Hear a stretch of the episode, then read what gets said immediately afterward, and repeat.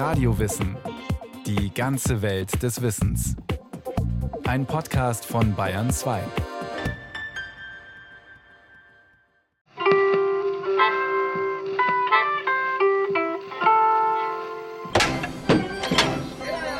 München, Theresienwiese. Dort, wo inzwischen jedes Jahr im Herbst Millionen von Menschen das Oktoberfest begießen, sich betrinken und mit blinkenden Fahrgeschäften ihre Zeit vertreiben, versammeln sich am 7. November 1918 Zehntausende Münchner Bürger. Die Wiese vor der großen Statue der Bavaria ist mit Menschen übersät. Auf den Treppen hinauf zur Ruhmeshalle ist kein Platz mehr frei. Zwischen den Säulen drängen sich Menschen dicht an dicht. Die zwei sozialdemokratischen Parteien in Deutschland haben für den Nachmittag zu Kundgebungen aufgerufen. Die sogenannte USPD, die unabhängige Sozialdemokratie, die sich 1917 endgültig von der SPD abgespalten hat, und die MSPD, die Mehrheitssozialdemokraten, wie die ehemalige SPD sich seitdem nennt.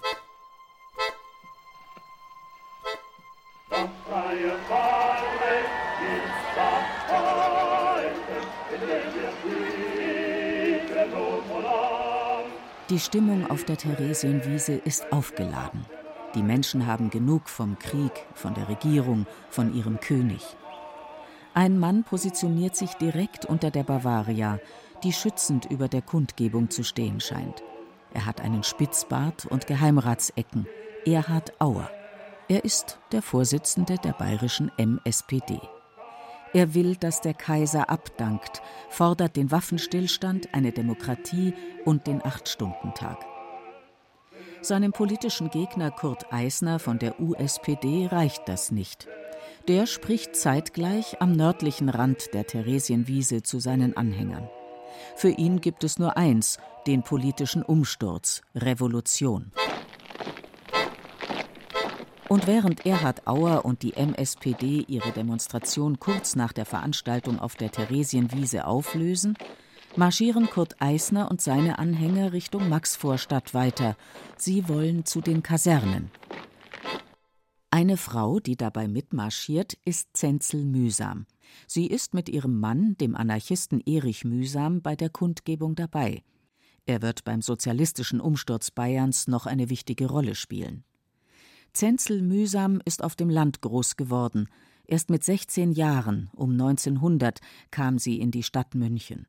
Hier traf sie auf den Publizisten und Schriftsteller Erich Mühsam. Ihre gemeinsame Wohnung in der Maxvorstadt wurde zu einem Treffpunkt für revolutionäre Geister. Dort atme schon die Luft einer neuen Zeit, hieß es. Diese neue Zeit Sie scheint am Abend des 7. November auch außerhalb der mühsamschen Wohnung anzubrechen.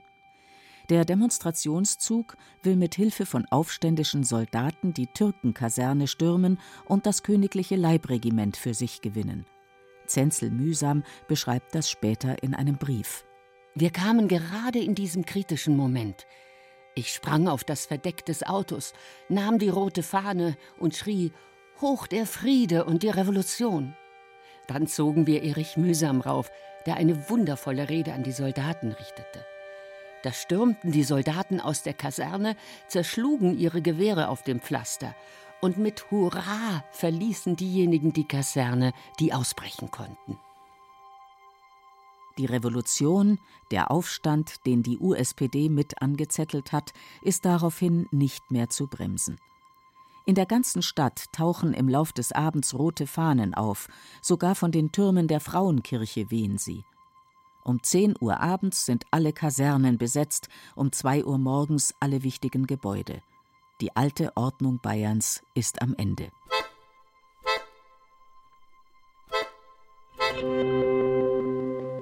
Das Land ist in Aufruhr. Innerhalb nur weniger Wochen hat sich die Situation in ganz Deutschland völlig verändert. Ende Oktober kam es zur Meuterei der Hochseeflotte und zum Matrosenaufstand in Kiel. Seitdem steckt Deutschland mitten in der sogenannten Novemberrevolution. Die Demonstrationen in Bayern auf der Theresienwiese sind nur ein Teil davon. Der König von Bayern wird als erster deutscher Monarch gestürzt und flieht mit seiner Familie aus München. Dann überschlagen sich die Ereignisse. Einen Tag nach den Kundgebungen auf der Theresienwiese, am 8. November 1918, ruft Kurt Eisner von der USPD die Republik und den Freistaat Bayern aus. Am 9. November wird in Berlin zweimal eine deutsche Republik ausgerufen. Einmal eine parlamentarische und einmal eine sozialistische. Wieder zwei Tage später unterschreiben die Alliierten und das Deutsche Reich den Waffenstillstand. Der Erste Weltkrieg ist vorbei. 17 Millionen Menschen sind ihm zum Opfer gefallen. In diesen Novembertagen 1918 ist aber noch lange nicht absehbar, wie sich das Ende des Krieges auf die nähere Zukunft auswirken wird. Die Situation ist unübersichtlich, auch in Bayern. Doch eines ist jetzt schon allen klar. An jenem 7. November 1918 ist Großes geschehen.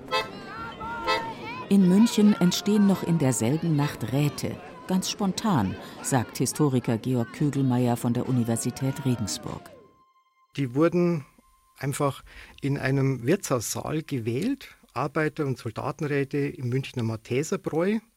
Und diese Wahl, die geschah oft nicht nach den Regeln, wie wir sie heute kennen, also mit Wahlzetteln und schriftlich und geheim, sondern einer wird vorgeschlagen, schlägt sich vielleicht sogar selber vor und die anderen, die stimmen dann eben zu, indem sie einen Arm heben oder irgendwas sagen dazu. Solche Arbeiter- und Soldatenräte entstehen in diesen Tagen an mehreren Orten in Bayern. Es gab aber auch Räte für ganz andere Gruppen, für Schülerinnen und Schüler, für Frauen oder sogar Artisten und natürlich für Bauern.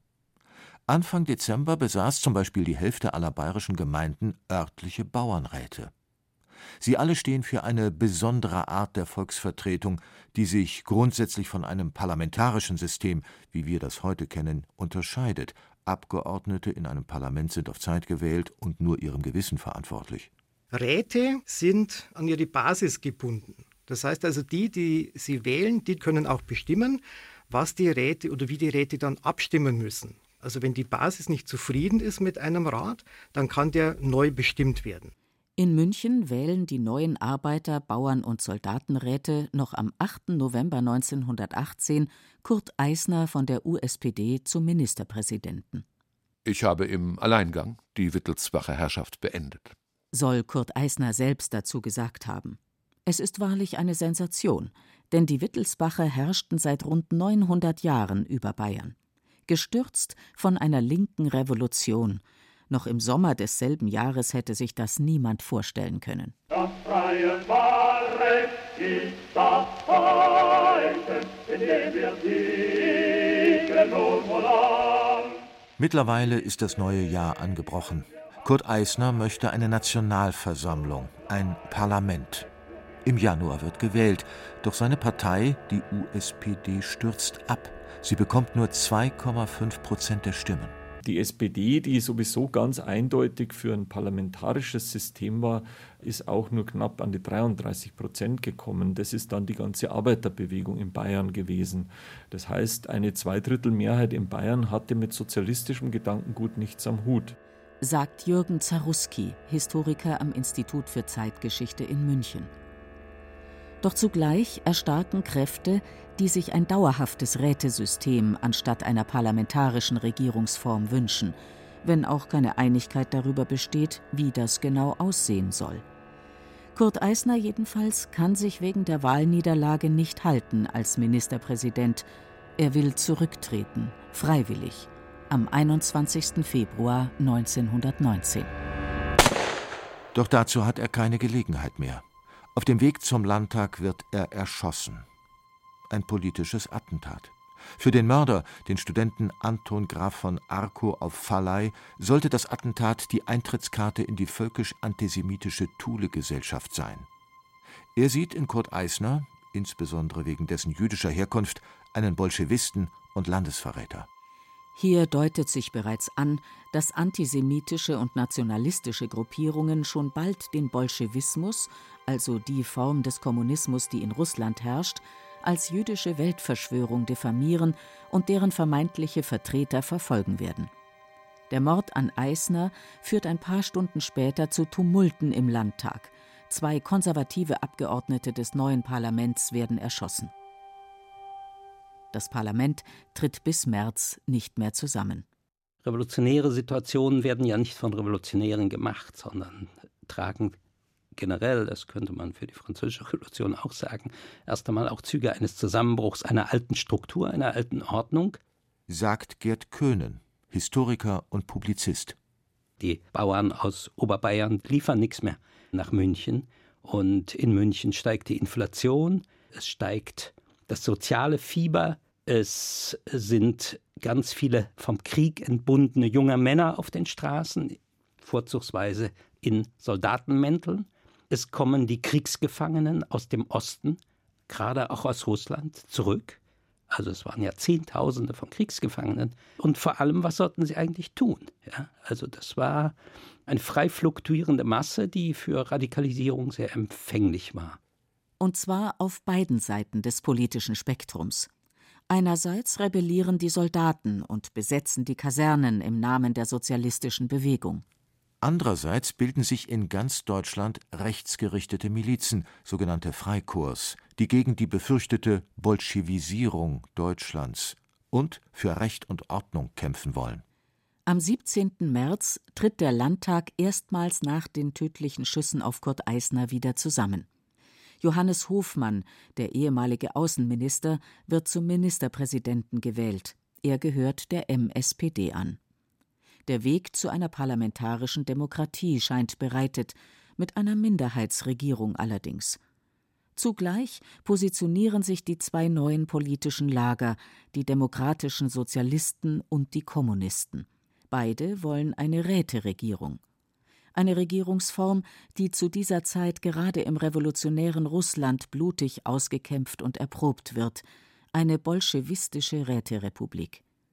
Jürgen Zaruski vom Institut für Zeitgeschichte. In Russland haben die Bolschewiki eine Minderheitsdiktatur etabliert, die letzten Endes auf Gewalt basiert hat.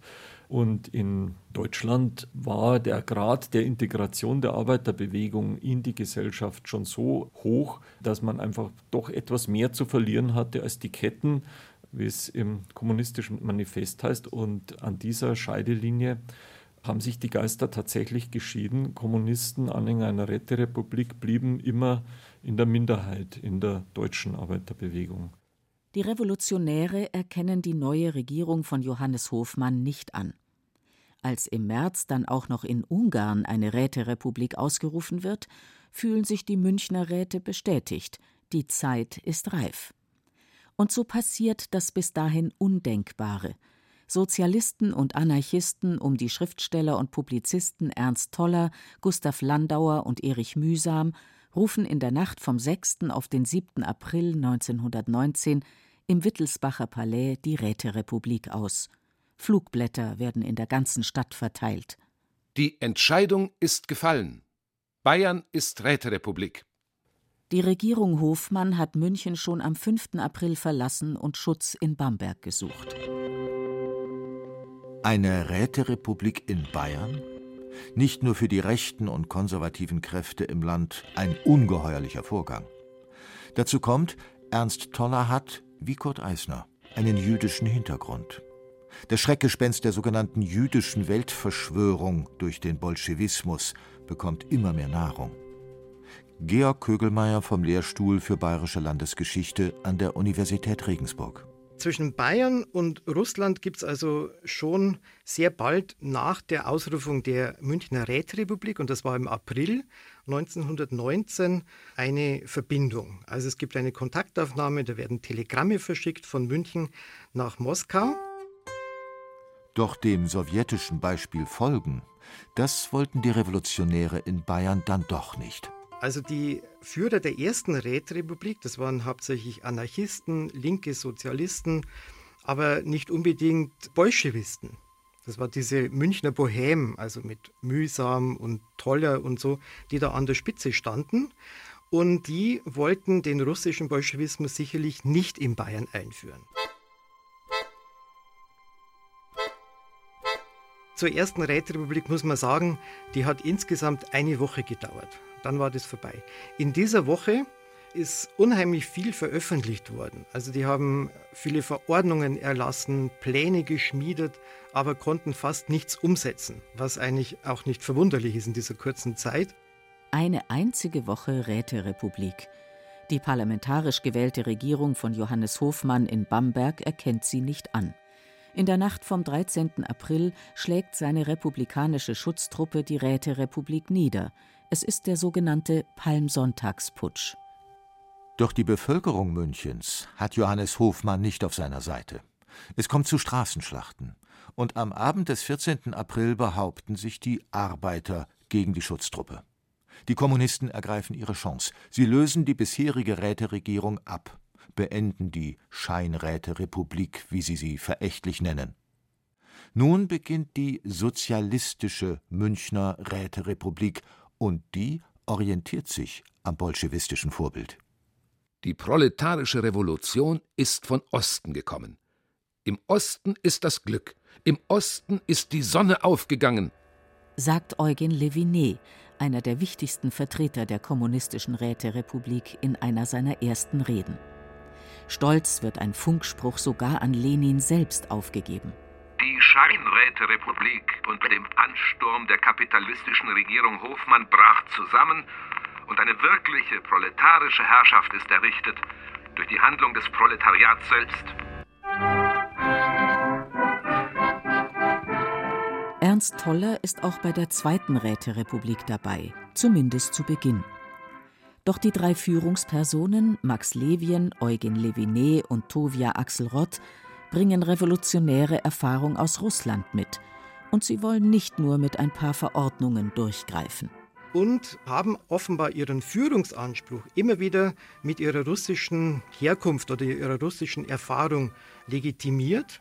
Damit haben sie übrigens so einige ihrer Mitstreiter auch sehr stark genervt, sagt Georg Kögelmeier aus Regensburg. Ernst Toller etwa schreibt, dass immer wieder das Wort kam, in Russland haben wir es anders gemacht. Und mit diesem Satz sind dann sämtliche Beschlüsse umgeworfen worden, weil die eben immer behauptet haben, sie haben diese Erfahrung und in Russland hat es ja funktioniert, das waren die an der Macht und deshalb müsse man es in Bayern genauso machen. Also in Wirklichkeit, wie gesagt, gibt es eigentlich kaum eine Verbindung dieser führenden Revolutionäre, auch der kommunistischen Führer mit Moskau oder mit Russland selber. Doch die Gegner sehen diese Verbindung sehr wohl und bezeichnen die neue Republik als Fremdherrschaft und sogar als Russenherrschaft. Ein Blick nach Russland, in dem seit über einem Jahr Bürgerkrieg herrscht, reicht den antibolschewistischen Kräften, um auch die ganz normalen Bürger auf ihre Seite zu ziehen. Dazu kommt das Bürgertum, was eigentlich gewohnt war, dass sie da ja, eine bevorzugte Stellung genießen in der Stadt. Das hat unter diesem System sicherlich gelitten. Gab es immer wieder Hausdurchsuchungen. Da sind also Soldaten dann durch die Wohnung marschiert, haben alles angeschaut und nach gehamsterten Lebensmitteln gesucht und so weiter. Für die war das tatsächlich eine sehr schreckliche Erfahrung, auch eine Erfahrung eben der, ja, der Hilflosigkeit. Ernst Toller geht die Führung der kommunistischen Räterepublik bald zu weit. Wir Bayern sind keine Russen. Er und andere treten bald von ihren Ämtern zurück. Ernst Toller will Friedensverhandlungen mit der Regierung Hofmann aufnehmen, die Kommunisten nicht. Doch die wiederum werden von den Betriebsräten überstimmt. Die Propaganda der rechten, gegenrevolutionären Kräfte tut währenddessen alles, um den Eindruck des roten Terrors in München zu verstärken. Und eine blutige Tat geht tatsächlich auf Kosten der linken Revolutionäre die sogenannte Geiselerschießung am Luitpold-Gymnasium. Zehn Menschen werden erschossen, von den Roten. Historiker Jürgen Zaruski. Das war sozusagen der Inbegriff des roten Terrors. Das war es auch, würde ich sagen, auch wenn viele dieser Geiseln Mitglieder der rechtsextremen Thule-Gesellschaft waren, gab es dafür keine Berechtigung, sie zu erschießen. Was war geschehen? Die konservativen rechten Freikorps sind inzwischen auf dem Weg nach München. Die Soldaten der Räterepublik haben zehn Gefangene im Luitpold-Gymnasium untergebracht, mehrheitlich von der rechtsextremen Thule-Gesellschaft, die damals schon das Hakenkreuz als Symbol trägt. Sie werden am 30. April erschossen. Wer genau den Befehl zum Schießen gegeben hat, ist unklar, doch verantwortlich gemacht wird die Räteregierung. Möglicherweise ist die Tat eine Reaktion auf die Gräueltaten der Freikorps, die ihrerseits Anhänger der Räterepublik erschossen haben bei ihrem Vormarsch auf die Stadt. Nun geht alles sehr schnell. Am 1. Mai umschließt die Weiße Armee der gewählten Regierung Hofmann München. Einen Tag später nimmt sie die Stadt endgültig ein. Damit endet das Experiment der Räterepublik in Bayern blutig und gewaltsam. Was dabei leicht vergessen wird, ist der unglaublich brutale weiße Terror, der bei der Niederschlagung der Räterepublik über München hereingebrochen ist, mit Hunderten von Erschießungen, auch einer Wahllosigkeit. Es sind bekanntlich etwas mehr als 20 Kolpinggesellen, einfache katholische Handwerker, erschossen worden, nur weil sie sich wohl versammelt hatten. Es sind Vertreter der Räterepublik wie Gustav Landauer auf brutalste Weise ermordet worden. Die Freikorps nehmen die Erschießung der Gefangenen im Luitpold-Gymnasium als Anlass für ihren Terror. Doch im Gedächtnis bleiben werden den Menschen vor allem die Untaten des Roten Terror, verbreitet durch gezielte Propaganda rechter Kreise. Es ist im bürgerlichen München das Schreckbild der Roten Räterepublik hängen geblieben, getragen von den Landfremden. Und die brutale Niederschlagung hat große Akzeptanz gefunden und das war mit Sicherheit auch ein wichtiger Grund für die besondere Stimmung, auf der dann die Entwicklung von München zur Hauptstadt der nationalsozialistischen Bewegung gefußt hat. Die meisten Räte versuchen nun zu fliehen, oft vergebens. Eugen Levinet, der Anführer der kommunistischen Räterepublik zum Beispiel, wird des Hochverrats angeklagt. Wir Kommunisten sind alle Tote auf Urlaub, sagt er während seiner Gerichtsverhandlung. Er wird zum Tod verurteilt. Es lebe die Weltrevolution. Wer es aber schafft zu fliehen, findet sich oft in Berlin und Moskau wieder. Russland bleibt für viele das gelobte Land. Es ist eine bittere Ironie der Geschichte, dass dort nur wenige Jahre später viele ehemalige Vertreter der Räterepublik dem Terror des Diktators Josef Stalin zum Opfer fallen werden, während in München der Aufstieg der Nationalsozialisten beginnt. Sie hörten Die Münchner Räterepublik, als Bayern sozialistisch wurde, von Yvonne Meyer.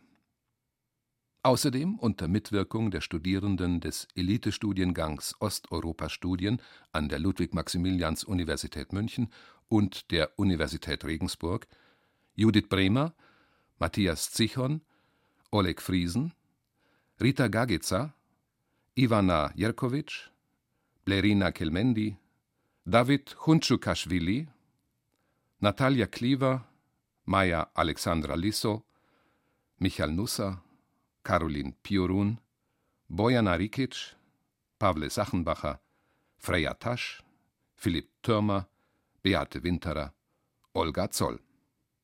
Wissenschaftliche Mitarbeit Dr. Tobias Grill und Dr. Anna Vlachopoulou. Es sprachen Beate Himmelstoß, Andreas Neumann, Silvi Sperlich und Heinz Peter. Ton und Technik Regina Stärke, Regie Martin Trauner. Eine Sendung von Radio Wissen. Hallo, Christine Auerbach hier. Wenn Ihnen dieser Podcast gefallen hat, dann gefällt Ihnen vielleicht auch mein Podcast, der Kanzlercast. The proof of the pudding is the eating. Zum Schluss werden uns die Menschen fragen, geht es Deutschland in einigen Jahren besser als heute? Darin erzählen wir die Geschichten aller Kanzler der Bundesrepublik Deutschland und warum sie bis heute wichtig sind. Wie kam es zu dieser Entwicklung? Von Adenauer bis Merkel. Von der Westbindung bis Wir schaffen das. Es wäre doch komisch, wenn in dem Amt des deutschen Bundeskanzlers jemand säße, der wie eine Maschine funktioniert. Ein Podcast über das wichtigste Amt in Deutschland und seine Geschichte. Und darüber, wie wir wurden, was wir sind. Und nun noch eins. Sie meinen, die Wahl zum Bundestag ginge Sie nichts an? Sind Sie sich wirklich der Tragweite solcher Worte bewusst? Den Kanzlercast gibt es jetzt überall, wo es Podcasts gibt.